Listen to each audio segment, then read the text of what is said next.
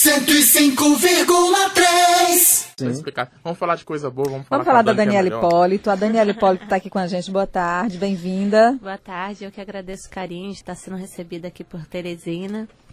E me interessa os assuntos do esporte, tá? Porque eu, como atleta, eu fico super interessada no que está acontecendo no meio do esporte no, no Brasil. Queria, tam, queria também aproveitar para agradecer a Estácio, porque através da Estácio eu estou tendo essas oportunidades de estar conhecendo vários cantinhos do Brasil que talvez se eu não tivesse essa oportunidade eu não estaria conhecendo o meu país, que é lindo, grande e tem uma cultura diversa aí que é sempre importante conhecer também. Não só. Uhum é, é, tendo cuidado com outras coisas, mas para a gente conhecer aquilo que a gente tem dentro do nosso país, então agradecer a Estácia aí pela oportunidade tá também. Está viajando de... o país inteiro. Que bom. Palestras. Olha, a Daniela Hipólito, ela foi a primeira ginasta brasileira a conquistar uma medalha de ginástica artística brasileira em mundial, que aconteceu em 2001 numa disputa no solo na Bélgica e coleciona muitas participações nas Olimpíadas, já, são cinco desde Sydney em 2000 até a do Rio de Janeiro no Brasil em 2016, em vários Jogos Pan-Americanos, com todo esse histórico de vitórias de sucesso na ginástica. Eu soube que você já andou ensaiando uma aposentadoria, mas eu acho que ela não vai chegar agora não, né, Daniela? Bom, essa história de aposentadoria ela é um pouquinho. eu sempre falo que eu vou me aposentar, mas não aguento não. Eu amo ginástica, eu acabo sempre voltando. Mas agora não, agora realmente é, eu estou me preparando direitinho, porque eu acho que o atleta, às vezes, quando ele está no alto rendimento, ele, ele treina tantos anos, tantos anos, que quando ele resolve fazer aposentadoria, ele fala assim, cara, e agora? O que, que eu vou fazer? E eu, para já não cair nessa. Em, em, experiências que eu tive já de amigos fazendo isso, então estou me preparando de uma maneira tranquila, realmente observando o, o caminho que eu vou trilhar, porque eu acho que eu construí a minha carreira degrau por degrau e eu acho que agora também é importante eu ir para outro lado construindo degrau por degrau também, mas não saindo do esporte. Que eu lado quero seria esse? Esse plano eu B? eu tô fazendo cursando marketing na Estácio e ao mesmo tempo eu quero partir para essa área de comunicação esportiva, não só da ginástica, mas assim de maneira geral para poder ajudar o esporte, porque eu acho que hoje a ginástica ela foi e é muito importante na minha vida, só que eu acho que eu posso agregar mais. Então, para agregar mais é ter o cuidado com outros esportes que hoje não têm oportunidade, talvez que a ginástica tenha, e levar essa oportunidade para os outros esportes, então. Então, eu quero usar daquilo que eu tive a oportunidade como atleta para dar oportunidade para outros atletas na parte de comentarista esportiva de uma maneira geral, mas não só da ginástica. Tá no caminho certo, porque na comunicação é preciso ser ginasta também para se mexer. Fábio tem uma pergunta para Dani. Tá no mundo certo. A, a gente tem um, uma federação de ginástica aqui que faz um trabalho meio que de formiguinha já há alguns anos. Eu me lembro que eu fui no PAN em 2007 e a Georgette Vidor, a treinadora da seleção na época, ela falava do potencial do Nordeste para esse esporte, do biotipo do nordestino, das nordestinas especialmente para esse esporte. O que que, por exemplo, você pode mensagem de incentivo dar para o pessoal que quer é, crescer na ginástica aqui? E qual é o biotipo, por exemplo? Qual é o perfil do ginasta, da criança ali que você olha ali, não, essa, essa garota aqui vai longe? Eu tenho um olhar meio diferenciado, eu acho que porque a, ginástica hoje, ela tem um lado que é para prática esportiva também, ela não tem um lado voltado só para o alto rendimento. E eu como atleta, eu não eu não, não, não sou aquela pessoa que aponta, fala, não, essa aqui tem potencial, essa aqui não tem, porque eu acho que você não tem o direito, você como pessoa, você não tem o direito de fazer com uma criança aquilo que você não quer que faça com você. Então, se você não quer acabar com o seu sonho, você não tem o direito de acabar com o sonho de uma criança. Independente se futuramente ela vai ser uma grande ginasta ou não, a decisão é dela. Uhum. E você não tem o direito de apontar o dedo e falar assim, não, você não tem capacidade. Quem disse que ela não tem capacidade? Deixa ela seguir o curso, uhum. né? Exatamente, deixa ela seguir. E a ginástica tem esse lado hoje da prática esportiva, que é voltada também para a área da saúde. Que às vezes a criança não gosta de, de correr, nada disso, e a ginástica ela tem a esse lado também. também. Então eu, como atleta, e porque eu passei, querendo ou não, o ginasta ele é julgado por aquilo que ele está apresentando. Exatamente por esse motivo eu não aponto o dedo para ninguém, eu não eu longe de mim acabar com o sonho e esperança de uma criança. Se ela se ela não quiser depois seguir o alto rendimento, é ela tá fazendo a escolha e não alguém escolhendo por ela. Daniele, é, você começou com quantos anos? Quatro anos e meio. Então você tem, nossa, a vida praticamente São, inteira dedicada vou completar 31 anos de carreira esse ano. 31 anos. E aí você falava sobre ser atleta de alto rendimento, de ter uma exigência física sempre muito grande, né, de estar sempre muito em dia com, com a forma, com a alimentação, com a dedicação. Uh, embora seja um esporte que, na minha opinião, ainda pudesse ser mais incentivado no país, né? Mas a gente tem que ter a preocupação porque não é só a ginástica que está com problema de incentivo. Eu acho que o esporte no Brasil ele está com problema de incentivo. É, e não só com os atletas que, que são é, iniciantes. Eu acho que a gente hoje, os atletas que foram medalhistas olímpicos Basta estão ver com o problema. O desempenho do Brasil nas Olimpíadas aqui em 2016 que poderia ter sido melhor. Se esperava um resultado melhor. É que as pessoas às vezes não entendem que não adianta você apoiar o atleta um ano antes da Olimpíada, porque uhum. a preparação do atleta às vezes é 10 anos para você chegar numa Olimpíada.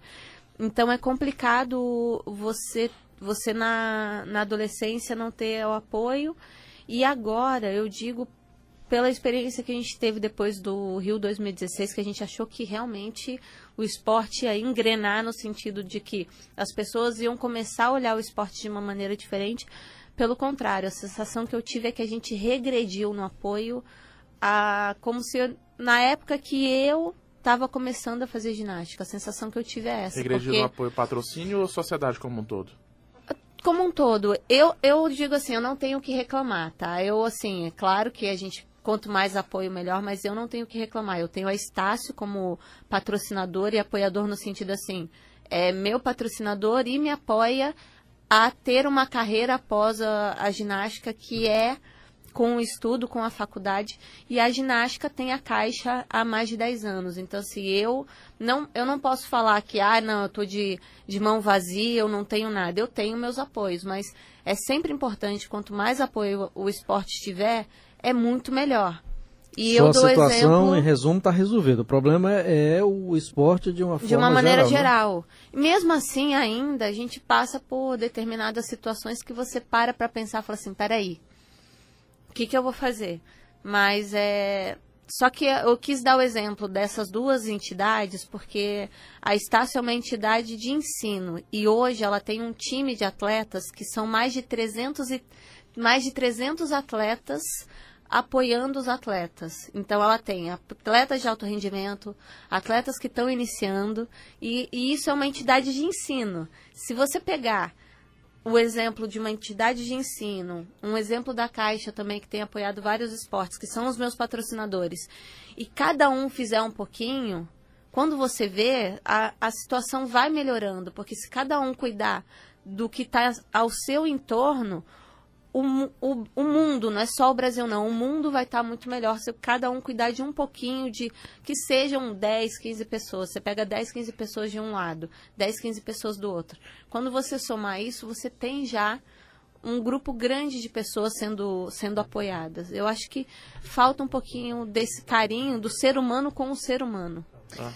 Diga. O, só aproveitar que a Daniela está aqui para reforçar um discurso que eu faço aqui sempre eu vou para Jogos Universitários Brasileiros, é um evento sensacional, maravilhoso. E as, as universidades públicas, privadas, investem nos times, nos atletas, para irem lá. O próprio regulamento da competição mostra que a marca tem que estar tá lá estampada, tem que estar tá lá o estado do, de origem, tem que estar tá lá a marca da faculdade lá estampada no uniforme, que senão você não pode nem ir para o pódio. E aqui é, o apoio ainda é muito tímido nesse sentido. A gente tem algumas instituições que montam equipes, que, montam, que levam atletas mas agora mesmo aconteceu a competição de judô, não foi um atleta do Piauí.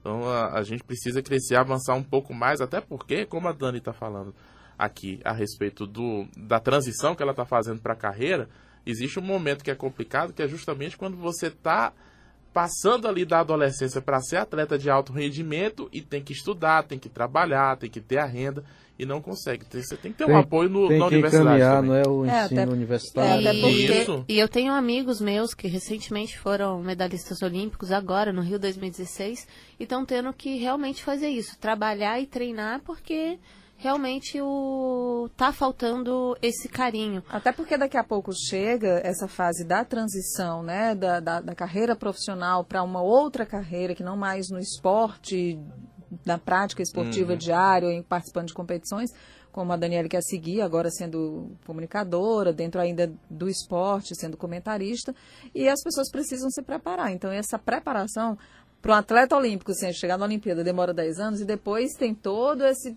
resto da vida, depois da aposentadoria, você está com 35 Vou fazer hoje. 35. E aí daqui a pouco realmente não dá mais para o esporte, né, para a prática, para as disputas e tem que seguir numa carreira profissional. E que é uma coisa natural, você vive, se doa por, por um esporte que você ama, porque tem que ter, tem que ter as pessoas que car claro. carregam a nossa bandeira e trazem alegria pra gente.